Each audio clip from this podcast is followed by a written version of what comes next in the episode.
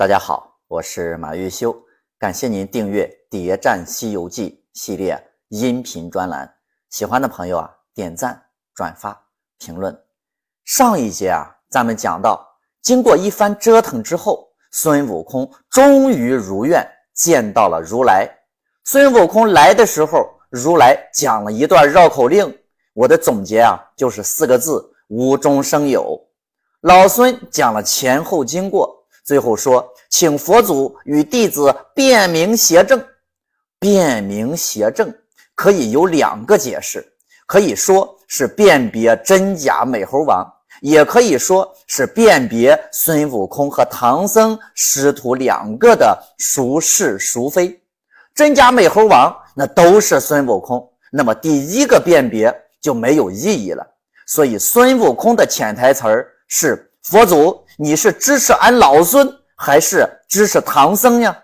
如果佛祖支持唐僧，孙悟空肯定是不会重回取经团队了。如果支持孙悟空呢？那强盗白死了不说，唐僧的这顿揍也算白挨了。而如来对真假美猴王的形容是：汝等俱是一心，且看二心竞斗而来也。大家一定要注意啊，这句话很关键。佛祖的意思是，孙悟空是一人二心，假孙悟空只不过是孙悟空生出来的二心罢了。如来正欲道破，忽见南下彩云之间来了观音参拜我佛。这个时候，观音菩萨火急火燎地赶来。观音为什么来？他是部门经理，好吧？现在出了这么大的乱子，他能不来吗？我佛合掌道：“观音尊者，你看那两个行者谁是真假？”观音菩萨一来就说：“弟子没那个本事，佛祖千万与他辨明辨明。”大家注意啊，观音说这话的语气，千万辨明辨明，那言下之意就是佛祖你可要谨慎呀。别说错了话，观音的提醒果然有用。随后如来就改变了说法。咱们来看如来是怎么说的。他说：“汝等法力广大，只能普阅周天之事，不能辨别周天之物，亦不能广会周天之种类也。”观音就问了：“有哪些种类呢？”如来说：“周天之内有五仙，乃天地。”神人鬼有五重，乃裸鳞毛羽鲲。这厮非天非地非神非人非鬼，亦非裸非鳞非毛非羽非鲲。又有四猴混世，不入十类之中。观音又问：是哪四猴呢？如来说：第一是灵明石猴，通变化，识天时，知地利。移星换斗，第二是赤尻马猴，小阴阳，会人事，善出入，必死延生。第三是通臂猿猴，拿日月，缩千山，变修鸠，乾坤魔弄。第四是六耳猕猴，善灵音，能察理，知前后，万物皆明。此四猴者。不入十类之种，不达两间之名。我观假悟空乃六耳猕猴也。《西游记》里，继菩提祖师和乌巢禅师之后，又一个神秘人物出现了，那就是六耳猕猴。如来前面还说假悟空是孙悟空的一颗二心。现在呢，又把假悟空说成了一个新的物种，整个性质前后就变了，这就等于承认了假悟空是一直存在的，那么就是六耳猕猴。如果假悟空一直都存在，那么他从哪里来？他的师傅又是谁呢？他和孙悟空一模一样的装备又从哪来的呢？其实这些啊。要仔细深究都没办法解释，但是如来还是选择了一个最不好解释、最不好说通的讲法，这又是为什么呢？为什么观音菩萨来了之后，如来就不得不改变说法呢？因为如果如来坚持他之前一人二心的说法，那么打唐僧的就是孙悟空的一颗坏心，那这问题就大了。大家想想，孙悟空这颗坏心是怎么出来的呀？他离开唐僧之后，可就只去了珞珈山。唐僧被打是观音菩萨算出来之后的事情。观音菩萨呢，还给孙悟空作证，这段时间一直看着孙悟空，这猴子什么都没干。那么既然如此，哪来的打孙悟空的这颗坏心呢？如果如来说假悟空是一颗坏心，那就证明了观音菩萨之前是在说谎做伪证。打唐僧这个事儿，观音就成了共犯。为了保护佛教的声誉，如来也不能继续这么说了。而且，无论说孙悟空有几颗心，打唐僧的还是孙悟空啊！这徒弟都打师傅了，这可不是小事儿。如果以后谁想打自己的师傅，就说是自己的一颗坏心干的，这不就等于开了个先例吗？孙悟空可是佛教子弟，孙悟空有一颗坏心，那么是不是可以说佛教的人都有两颗心呢？一颗好，一颗坏。如来无论怎么算，也是绝对不能承认孙悟空有两颗心的。承认了就是砸了自己的牌子，以后还怎么带队伍？任何人以下犯上，那不都有了理由了？所以事情的真相。就是如来和观音又一起演了一出双簧，一问一答，撒了一个更大的谎，帮孙悟空啊擦了屁股。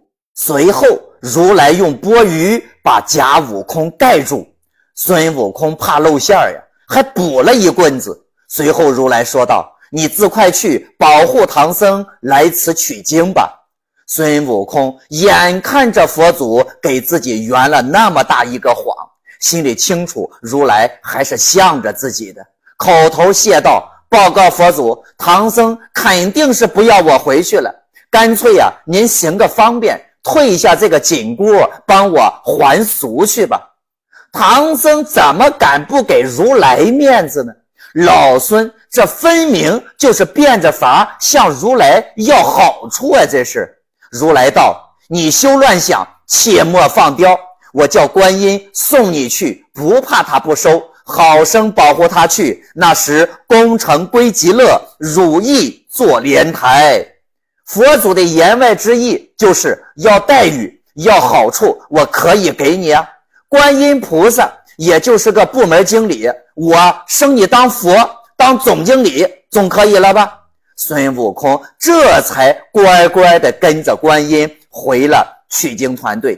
整个事件算下来，最大的受益者就是孙悟空，获得了如来做莲台成佛的许诺。如来亲口承认他才是取经团队的核心人物，还让观音菩萨把他送回取经团队，那叫一个有面子呀！自己把唐僧给揍了，自己被赶走的气也出了。所以，真假美猴王是孙悟空自导自演的一出戏，目的就是打一顿唐僧解解气。但是这是不能承认的事儿，如果承认了，那就等于自断前程。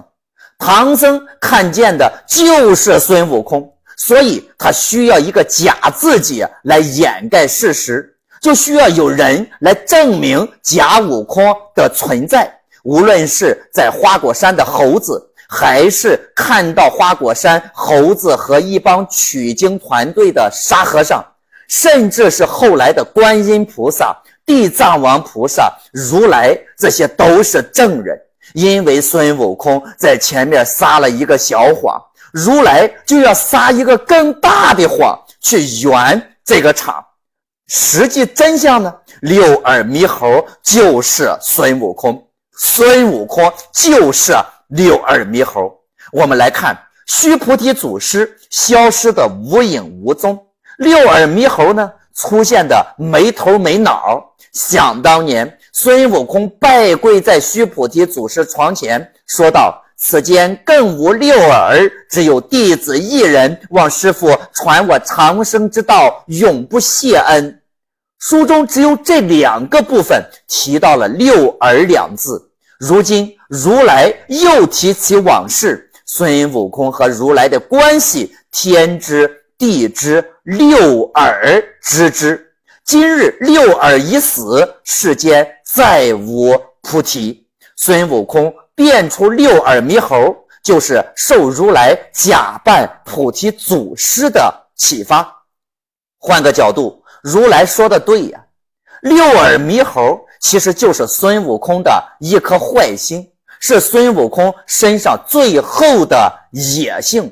他敢于打师傅，敢于吃猴子肉。天不怕地不怕，六耳猕猴的死就代表着孙悟空最后一丝反抗精神的磨灭，他正式融入到了整个佛教统治集团。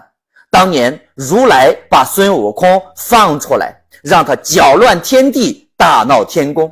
今天如来已经不再需要那个无法无天的猴子了。天地之间再也容不下那个无法无天的猴子，孙悟空没有了那颗野心，最后就只剩下一个斗战胜佛的皮囊。孙悟空从胆大妄为变得谨小慎微，这何尝不是我们呢？一种无情又无奈的成长。那么，经历了真假美猴王之后，孙悟空真的变好了吗？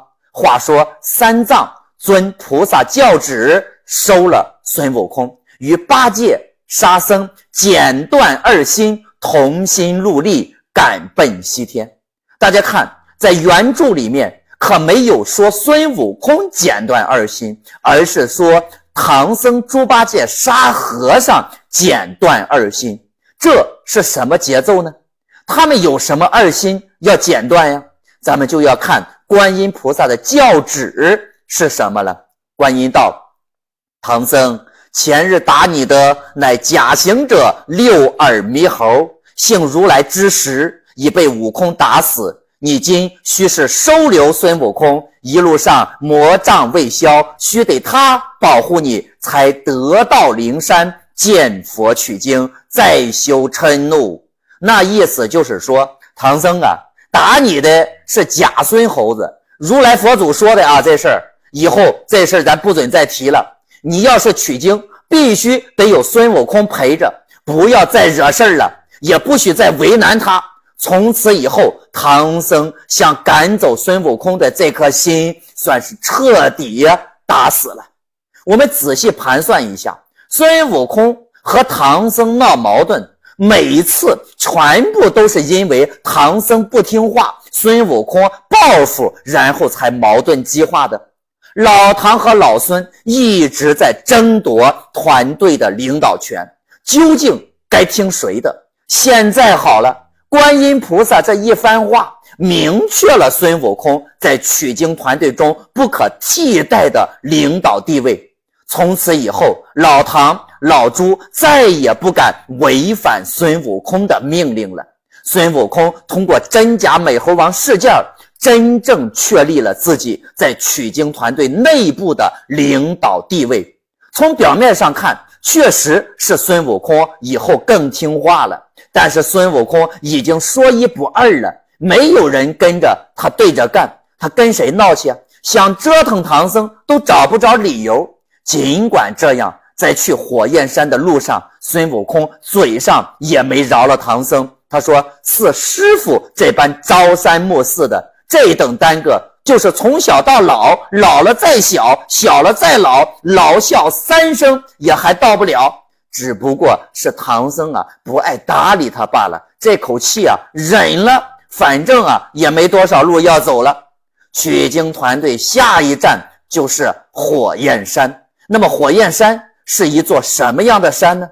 它的形成真的是因为孙悟空登倒了八卦炉所导致的吗？关注我，播放下一集，我们一起探寻火焰山之谜。